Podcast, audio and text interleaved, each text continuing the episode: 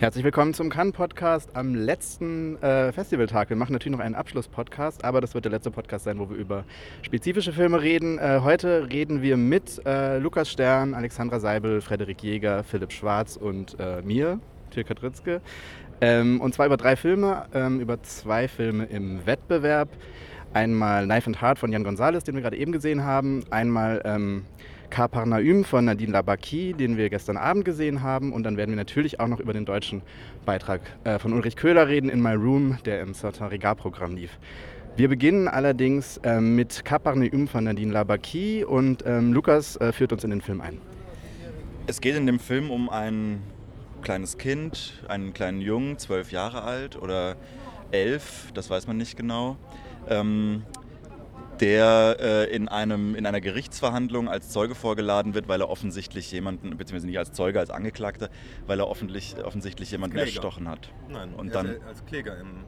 Als Kläger, als Kläger tritt er dann auch auf, oder? Ich dachte, das ist beides. Also, Okay. Naja, er ist ein Verurteilter, der sozusagen im Gefängnis sitzt und aus dem Gefängnis heraus seine Eltern anklagt. Gut, bisschen Verwirrung. Jedenfalls die Klage, die er quasi hat, das ist, äh, er verklagt seine Eltern dafür, dass sie ihm das Leben geschenkt haben. Und dann macht der Film eine riesige Rückblendenbewegung, in der seine Geschichte erzählt wird. Ähm, und dort äh, trifft er unter anderem eine Frau, eine Äthiopierin, die auch einen kleinen Sohn hat, die auch unter sehr prekären äh, Lebensbedingungen lebt. Und diese Geschichte wird, wird erzählt. Eben gerahmt mit dieser, mit dieser Gerichtsverhandlung. Ja, wir haben hier in der Runde so gestern er Abend schon. Ähm, Ne, man sollte vielleicht sagen, dass er im Libanon spielt. Libanon, also ich ja. weiß nicht, ob du das schon erwähnt hattest, hatte ich nicht gehört. genau, wir haben gestern Abend schon gemerkt, dass wir uns nicht ganz einer Meinung sind, was diesen Film angeht. Ich frage jetzt einfach mal los. Äh, Alexandra, was, äh, wie hat dir der Film gefallen?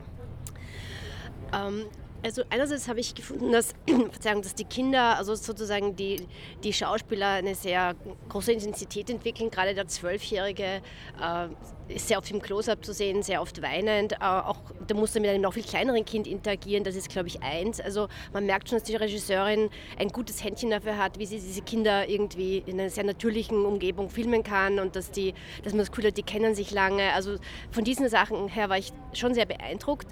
Ähm, was mich dann doch zu stören begonnen hat, finde ich, dass Labaki wirklich so einen Hang zum, ähm, wie soll ich sagen, so weiß, wie sie so einen Festival-Circus bedient oder wie sie so eine gewisse Art von Arthouse-Audience einfängt. Also es werden dann einfach so pittoreske Momente erzeugt. Egal, ob ich jetzt sozusagen so einen Shot von ganz oben mache, wo ich nochmal so einen Überblick bekomme, oder äh, Slow Motion, um dann nochmal die sozusagen die Emotionen größer hervorzubringen, mit Musik zu unterfüttern. Also mir war das sozusagen in dieser also quasi der, der Realismus, der erzählt hätte werden sollen und auch wird, mit bewegter Kamera und schnellen Bewegungen, wird dann immer so unterbrochen von so ähm, kleinen Inseln fürs Publikum, wo man mal so durchschnaufen kann, ein bisschen auch was Schönes zu sehen kriegt. Und das stört mich dann letztendlich. Ich nehme an, Frederik kann äh, da zustimmen. Ja, also ähm, man kann vielleicht ähm, dazu sagen, dass der Film viel weniger schlimm ist, als er sein könnte. Also er hat das Potenzial zu einem richtigen Hassfilm, ähm, weil er eben so exploitativ angelegt ist. Ähm, und ähm, man sieht also eine französische Produktion ähm, äh, im Libanon gedreht ähm, mit einem kleinen Jungen, der die ganze Zeit schmollt und uns auf eine Art und Weise gezeigt wird, dass irgendwie die Involvierung äh, in vielen Szenen uns aufgedrängt wird. Ähm, es ist so ein klassisches Szenario von manipulativem Kino, aber Manipulation ist ja irgendwie dem Kino eh inhärent und äh, ist nicht per se ähm, äh, abzulehnen. Ähm, ich finde es grenzwertig und ähm, kann ihm aber kann dem Film zugestehen, dass er in dem, was er macht, dann ähm, doch deutlich verhaltener ist und deutlich weniger eindeutig, als es bei einem flüchtigen Blick wirken könnte. Philipp, Ja, ich wollte ganz kurz, also was mir an dem Film jetzt erstmal, was mir gefallen hat, ist so, da gibt es so eine Sequenz, wo nur, also wo der, der Zwölfjährige mit dem kleinen äh, Sohn der Äthiopierin auf sich allein gestellt ist und sich die zwei so ein bisschen einrichten müssen, überleben müssen. Und äh, diese Sequenz fand ich sehr äh, ja, interessant, weil sich der Film da auch so ein bisschen entschleunigt und dann auch kleine Momente einfach so ein bisschen geschehen lässt und dann auch keinen so diesen insistierenden Gestus, den er dann äh, am Anfang und am Ende sehr hat, einfach so völlig zurücknimmt. Das fand ich sehr interessant. Ich finde dann am gerade am Schluss wird der Film auch dezidiert dezidiert zu einem Thesenfilm. Es gibt ein konkretes Problem, nämlich dass Eltern ihre Kinder im Libanon nicht anmelden, weil sie die Gebühren nicht, dafür nicht zahlen können und dadurch diese Kinder äh, äh ein bisschen so durch, den, durch, den, durch das soziale Netz einfach fallen ich finde, da, da, dieses, dieses Thema hat der Film nicht so wirklich im Griff und weiß nicht genau, woran er jetzt seine Kritik genau äh, äh, fokussieren will. Und dann flüchtet er sich in halt so sehr groß melodramatische Momente, also lauter weinende Gesichter werden dann aneinander und äh, Mütter, die nach ihren Kindern schreien. Und da versucht der Film so eben auf so künstliche Art und Weise diesen Nachdruck irgendwie zu generieren, den er quasi durch so ein bisschen eine Ungenauigkeit in der Problemstellung ähm, nicht äh, aufbaut. Ja, ich ähm, muss sagen, ich bin von diesem Film tatsächlich ähm, deutlich mehr angetan als äh, meine, meine Kollegen, die bisher ähm, gesprochen haben. Ich würde tatsächlich sagen, dieser Film weiß eigentlich all das selber, was, was ihr ihm sozusagen vorwerft. Und ich glaube, er macht, ist da schon nochmal eine Drehung weiter. Sein Film anfängt mit einer Szene, in der ähm, ähm, diesem Jungen in, in, den Mund geguckt wird, weil sozusagen er keine Papiere hat und er sozusagen geschätzt werden muss aus äh, medizinischer Sicht, wie alt er ist. Und er endet quasi mit einem ähm, Ausweis, den dieser Junge am Ende bekommt. Und ich glaube, der Film weiß schon ganz genau, was er sozusagen alles zu vergessen hat aus dieser Welt, aus dieser Junge kommt, damit wir sozusagen ihn als Identifikationsfigur, als sprichwörtliche Identifikationsfigur akzeptieren können. Und ich finde, der Film macht das schon, ob er das nun, wie bewusst ihm das ist, würde ich vielleicht sogar noch mal offen lassen, aber ich finde, er macht da schon was, was womit ich viel anfangen konnte oder sozusagen, was mir viel zum Nachdenken gegeben hat. Ich weiß nicht, ob Lukas auch noch.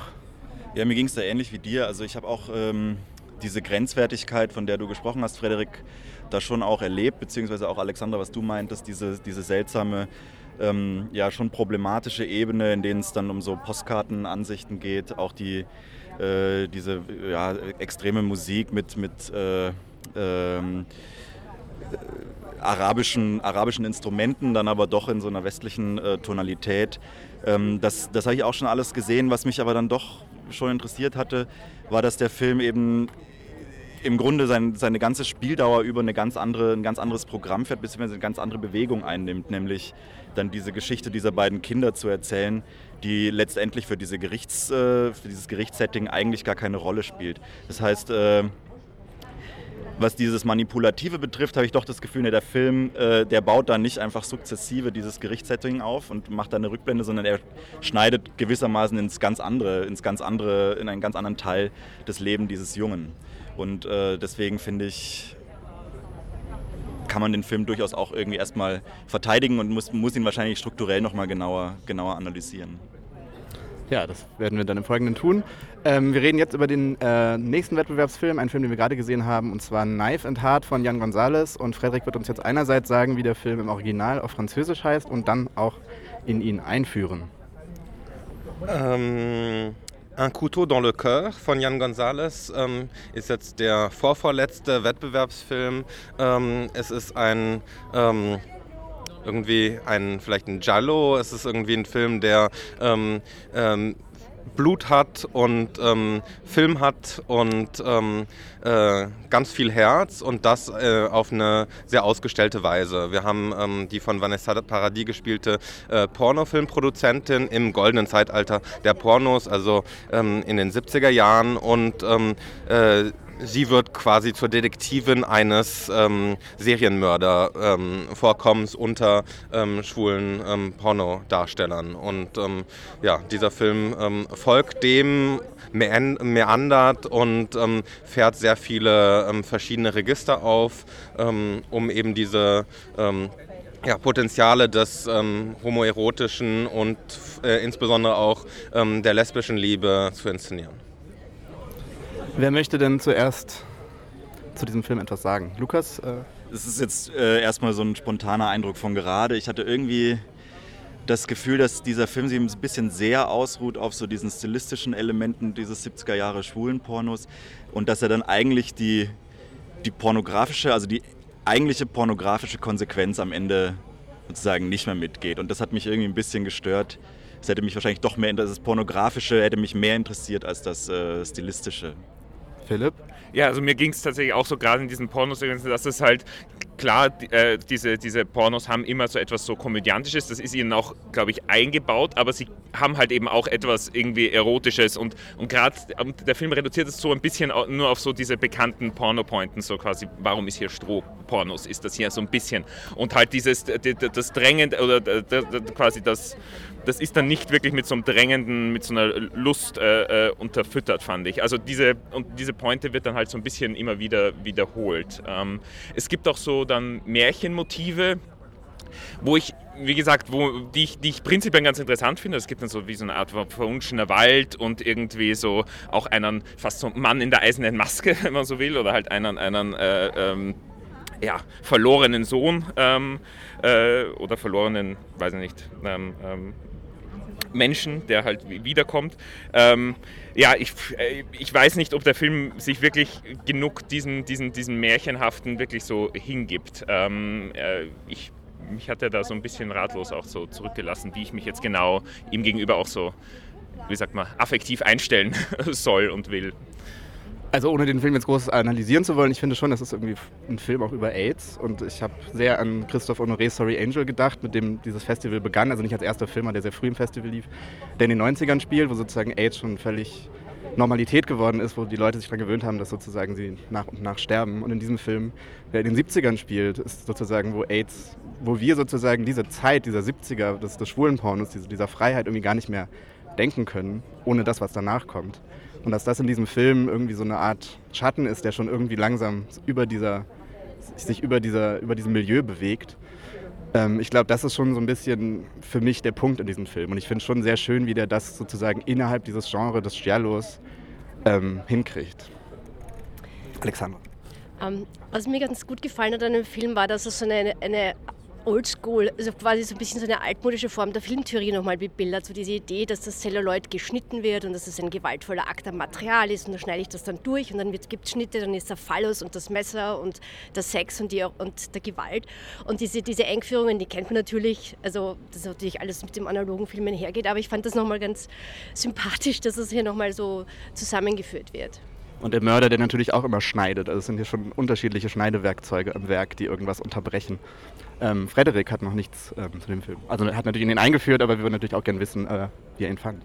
Ja, also der wirkt noch nach. Also es ist ähm, tatsächlich ein Film, der ähm, so viele unterschiedliche Dinge zusammenbringt, dass er, ähm, dass er erstmal herausfordert. Ähm, ich, ich sehe irgendwie die, ähm, die Potenziale von verschiedenen, von verschiedenen ähm, Blickrichtungen auf den Film. er ist äh, logischerweise durch diese Meta-Aspekte und auch die Vermengung der verschiedenen Stile äh, keiner der völligen affektiven Überwältigung oder ähm, äh, des Immersiven, sondern im Gegenteil eben ein sehr reflexiver äh, Akt der Auseinandersetzung mit diesen verschiedenen äh, Strängen. Und ähm, natürlich sagt er uns viel über Homosexualität, über Homophobie, über ähm, die inhärente Gefahr und das Verheißungsvolle auch dieser Gefahr, ähm, äh, eine homosexuelle ähm, äh, Neigung auszuleben und ähm, äh, kann, kann daraus, glaube ich, schon ähm, einige Faszinosum, einiges an Faszinosum herausarbeiten. Wenn sonst niemand zu Jan González noch was sagen will, gehen wir einfach direkt ähm, weiter in die Sektion Regard, wo ähm, Ulrich Köhler mit seinem neuen Film In My Room gestern Premiere hatte. Und Philipp äh, sagt uns einführend was zu diesem Film. Ja, also äh, In My Room äh, fängt an mit so dem Porträt eben eines, ja, Manns irgendwie Mitte 40, der quasi in sowohl, also gezeigt wird, wie er sowohl in seiner Arbeit äh, äh, scheitert, als auch wie er quasi ähm, ja, äh, sexuell in seinem Liebesleben irgendwie scheitert.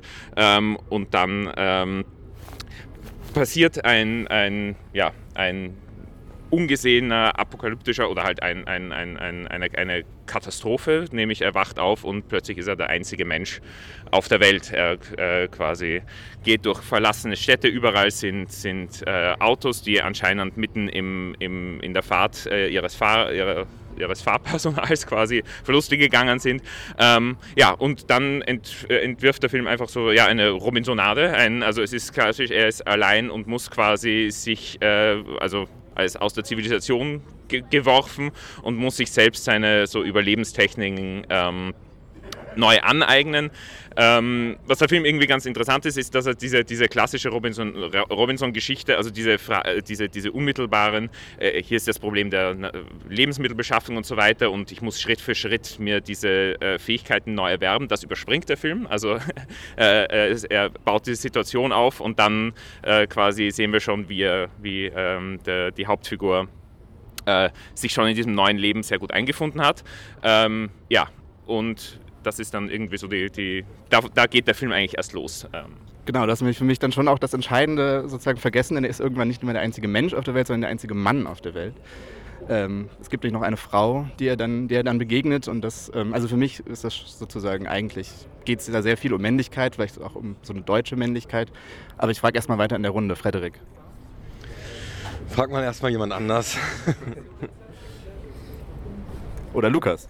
Also, ähm, wir hatten ja gestern äh, schon darüber gesprochen, du, Till und ich. Ähm, und da hast du mich also tatsächlich überzeugt. Ich habe das irgendwie erstmal gar nicht so gesehen, habe dann aber irgendwie im, in der Rekapitulation des Films auch nochmal gemerkt, wie wichtig ihm das ist. Äh, also diese beiden Begriffe Männlichkeit und Deutschland so zusammenzubringen. Also es geht irgendwie los in einer Szene im Bundestag. Er spielt einen, einen Kameramann, der fürs ZDF arbeitet. Und die ersten Bilder, die wir sehen, sind Bilder von Thomas Oppermann oder äh, Sarah Wagenknecht. Also das ist schon, äh, schon ein Film, der erstmal sozusagen direkt hineinschaut ins politische Herz, die politische Herzkammer Deutschlands. Ähm, und der dann noch eine Szene ähm, hat, wo es um darum geht, irgendwie Kinder in diese Welt zu setzen, in der nun niemand mehr ist. Und dann äh, sagt eben diese Hauptfigur, Armin heißt er, also er heißt nicht Adam, sondern Armin. Ähm, äh, dass er dieses Land lieben würde oder diese Welt lieben würde. Und damit ist dann klar, das ist eine, eine Welt, die ist für Männer da. Es gibt dann Szenen, wo er mit Polizei-Lamborghinis durch die Gegend rast. Die Kamera schaut direkt aus der Windschutzscheibe auf die Straße. Das sind dann auch so Computerspiel-Simulations- äh, Szenen, es gibt äh, Stichsägen, lauter so Markierungen einer, einer Männlichkeit.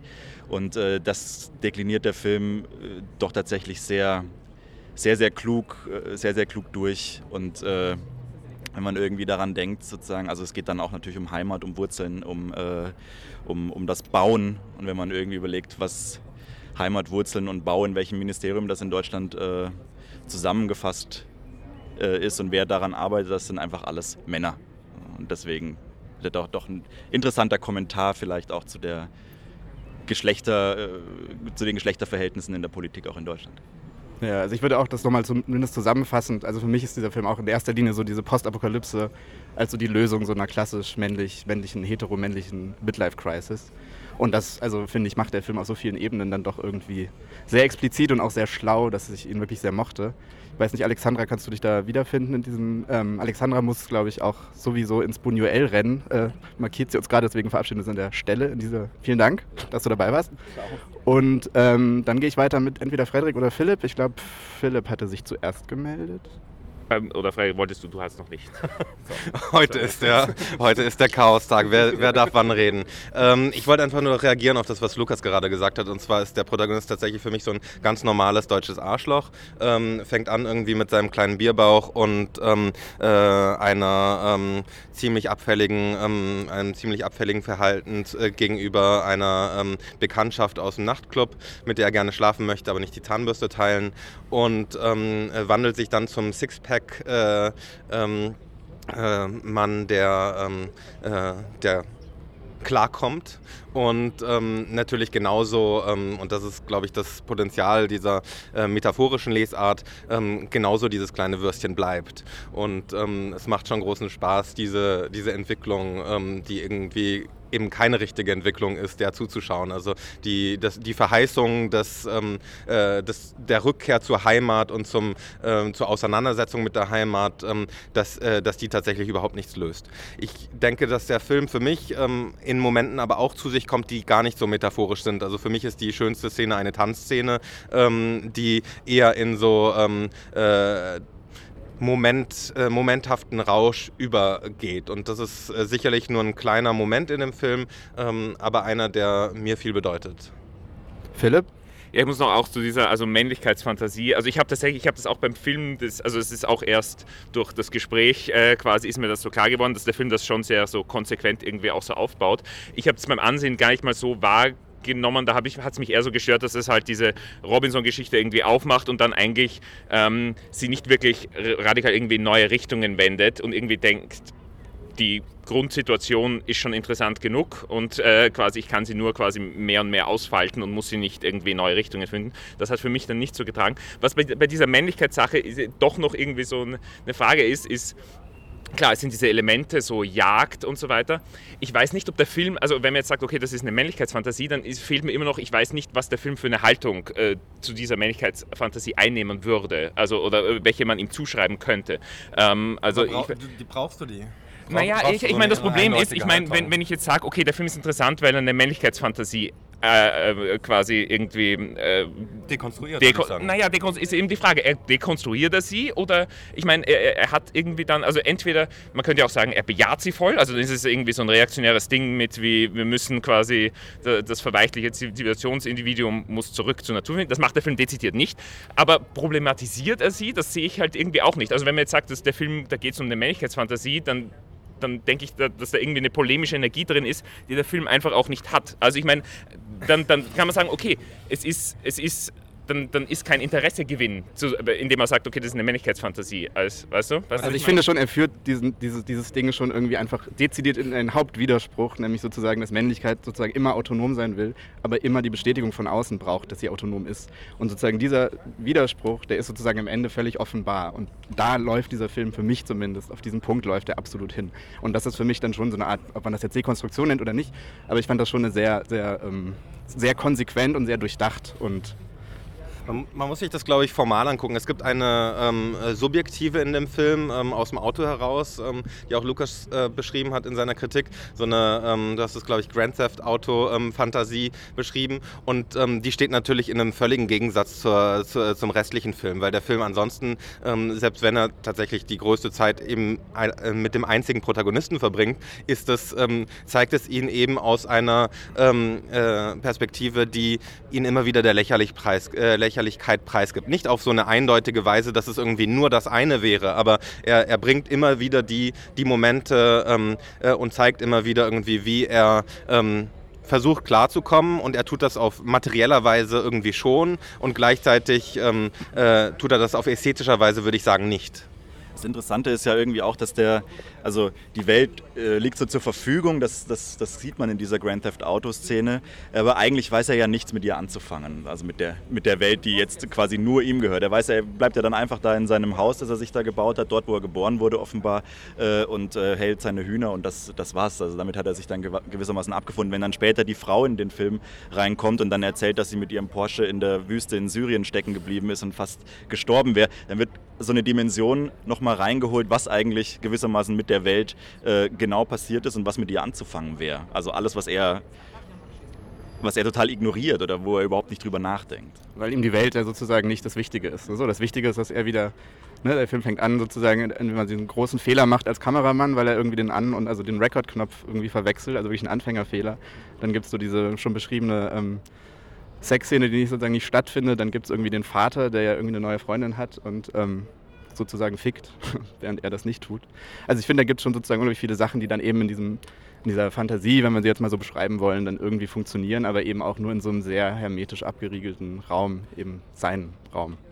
Ich meine, was der Film halt auch nicht macht, wenn man jetzt sagt, okay, das ist jetzt ein Dialogsatz, wo sie sagt, sie war in Syrien, okay. Aber ich meine, der Film entwirft ja nicht ein, ein, ein, ein Bild, wo quasi diese, wenn man jetzt sagt, das ist eine Fantasie, also er entwirft ja eine Situation, in der irgendwie diese Fantasie als adäquate äh, ähm, ähm, äh, Reaktion äh, äh, äh erscheint. Also äh, er, sie wirkt nicht, sie wirkt nicht naja, gut, er muss halt, er muss halt jagen, er muss halt irgendwie. Also es ist nicht so, dass man jetzt, dass da jetzt eine konkrete, äh, äh, eine alternative Handlungsweise in den Raum gestellt wird, die er dann, die irgendwie einen Wert hat und die er verweigert, um sich in dieser Fantasie oder in dieser Männlichkeitsbild irgendwie zu erhalten. Das macht der Film ja nicht. Vielleicht will er das, aber ich finde, dass das also. Aber Fantasien sind ja auch Arbeit. Also Fantasien sind ja, ja sozusagen also Versuche, also sich etwas vorzustellen, die auch scheitern können und indem man immer sozusagen weiter an dieser Fantasie arbeitet. Also es geht doch dezidiert. Also wenn man es wirklich äh, handlungslos chronologisch sich anschaut, dann geht es ja darum, dass er sich verweigert den Möglichkeiten, die er hat. Er, ähm, er, er, er, das erste ist irgendwie,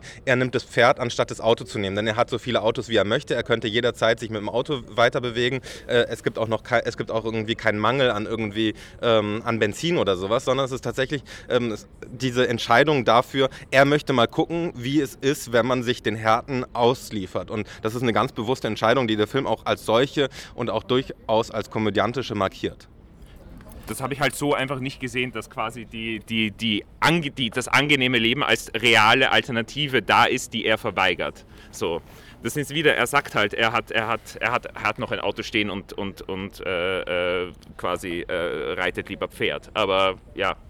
Glaub, Lukas, vielleicht ein bisschen glaub, weniger Details für. Ich glaube, diese, diese Ebene, die du vermisst, die kann es äh, deswegen nicht geben, weil der Film vielleicht schon so eine Art männlichen Blick äh, erstmal affirmiert, aber es ist eben nicht der männliche Blick, den wir irgendwie äh, gewissermaßen gewohnt sind und auch gewohnt sind zu kritisieren äh, in der Filmgeschichte, sondern das ist eben der männliche Blick des armen Würstchens. So. Und dann, dann gibt es eben diese alternative, dieses alternative Plateau, äh, das erschließt sich diesem Blick einfach nicht. Um, um Philipp nur noch eins ähm, äh, ähm, in einem vielleicht recht zu geben, ich glaube, dass der Film durchaus beides anlegt, weil das, was Lukas gerade meinte mit Perspektive des armen Würstchens, irgendwie ist es das und gleichzeitig ist es auch nur zur Hälfte des armen Würstchen. Also ich glaube, dass äh, dieser ähm, äh, Schauspieler Hans Löw, dass der auch wirklich irgendwie das beides in sich vereint. Also dass man irgendwie, das ist ein sehr großgewachsener, ähm, durchaus ähm, äh, starker Mann, der irgendwie aber in sich gleichzeitig immer dieses, diesen Blick trägt von irgendwie ähm, nicht ganz adäquat sein in der Welt. Und ich glaube, dass es dadurch gibt es diesen Kippmoment. Er ist aber immer der Immobile und Stehengelassene sozusagen ein bisschen. Also es ist nicht derjenige, der sich, der sich bewegt und sich den Blick erschließt. Der zu groß ist für sein Auto. Also es gibt ja immer wieder solche Bilder, die irgendwie zeigen, dass er eigentlich in der Welt ähm, nicht den richtigen Platz hat. Weil ich glaube, wir nicht viel weiterkommen, wenn wir den wirklich uns als Figur vorstellen. Also für mich ist das schon einfach so eine Art von Otto Normaldeutscher. Und ich glaube, darum, darum geht es in diesem Film. Ich weiß nicht. Ich wollte jetzt nicht das letzte, letzte Wort irgendwie nee, so staatstragend irgendwie ins Mikro sprechen, habe ich jetzt gemacht. Ähm, dann äh, machen wir an dieser Stelle Schluss ähm, und melden uns morgen mit einem Abschlusspodcast. Wir wissen noch nicht ganz in welcher Runde. Ähm, verabschieden uns aber bis dahin und sagen Tschüss. Tschüss. Tschüss.